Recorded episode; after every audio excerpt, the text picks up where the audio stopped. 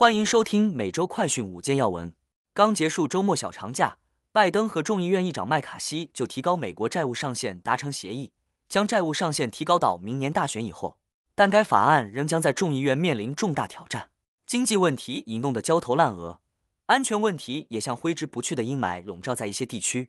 从上周末到周一，佛罗里达州和亚利桑那州发生了好几起枪击案，导致四死十伤。而爱荷华州的一栋公寓楼也发生部分坍塌，虽已有八人获救，但相关部门仍未公布塌陷原因以及受伤人数和情况。带您关心详细新闻内容。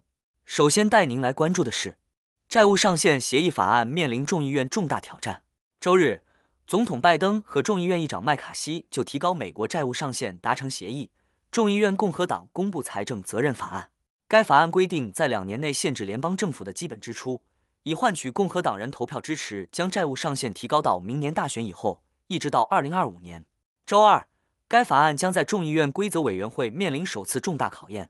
该委员会九名共和党成员的两名已经表示将反对该法案提交众议院进行全体投票。该法案需要在六月五日前在共和党占多数的众议院和民主党控制的参议员获得通过。财政部预计届时美国不太可能有足够的资金来偿还债务。部分保守共和党人公开抨击该协议，指责麦卡锡向白宫屈服。数名民主党人和进步人士也批评该协议，包括对食品券的新工作要求。麦卡锡希望周三就该法案进行投票。接下来要带您关注的是，佛罗里达州海滩发生枪击案，致九人受伤。佛州警方表示，周一晚东海岸好莱坞海滩大道发生一起枪击案，造成包括孩童在内的九人受伤，起因是两群人发生争执。警方发言人表示，四名年纪在一至十七岁之间的儿童被枪击，其中包括一名十五至十八月大的婴儿。其他五名受害者为二十五至六十五岁之间的成年人。周二，仍有六名患者在医院接受治疗，包括四名儿童和一名成人，他们的病情已经稳定下来。另外三名成人接受治疗并出院。该市市长列维表示，多人被拘留。他在周二的声明中表示，将利用一切资源逮捕肇事者。目前正在寻找三名涉事枪手。此外，据警方称，上周末亚利桑那州发生五起枪击案，造成四人死亡，一人受伤。随后，一男子被捕，并被指控谋杀。经警方确定，这五起事件涉及同一名枪手，为二十岁的拜尔斯。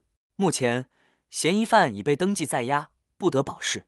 现在带您来关注的是，爱荷华州建筑发生部分坍塌，八人已获救。周日。爱荷华州达文波特的一栋六层公寓建筑部分楼坍塌后，目前有八人已获救。周一，据救生官员确认，无人死于坍塌事故。当地消防局局长卡斯滕向媒体透露，其团队没有在残骸中发现任何失踪人员，但当地公共服务部门也尚未公布最终受伤总人数或任何受伤情况的细节。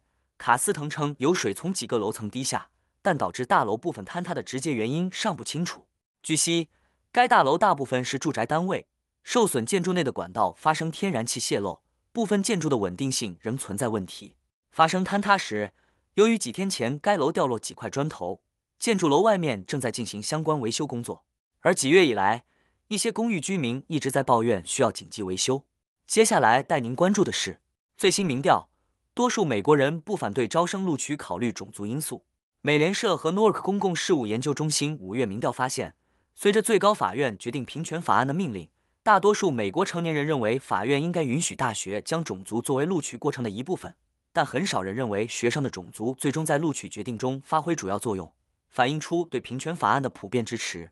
平权法案又称为优惠性差别待遇矫正歧视措施，是指依据肤色、种族、宗教、性别、国籍出身给予少数群体或弱势群体优待的一种手段，从而达到各族群享有平等的权利。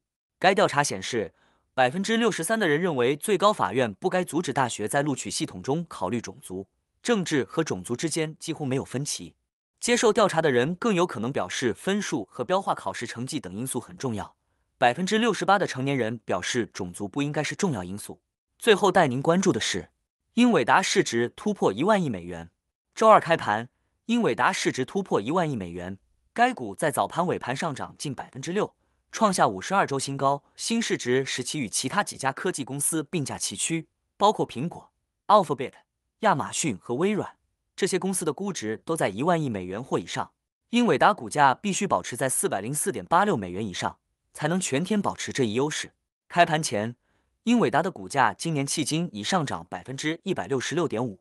上周，该芯片制造商公布了季度收益，其营收和利润数据都远超市场普遍预计。此后，该公司股价飙升，其收益也提振了其他芯片制造商，但不包括英特尔。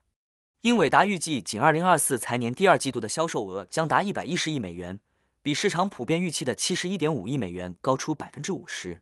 以上是今天的每周快讯五件要闻，更多完整新闻内容，请关注凤凰美洲台微信、印思、脸书、小红书、TikTok、油管、推特等各社群平台。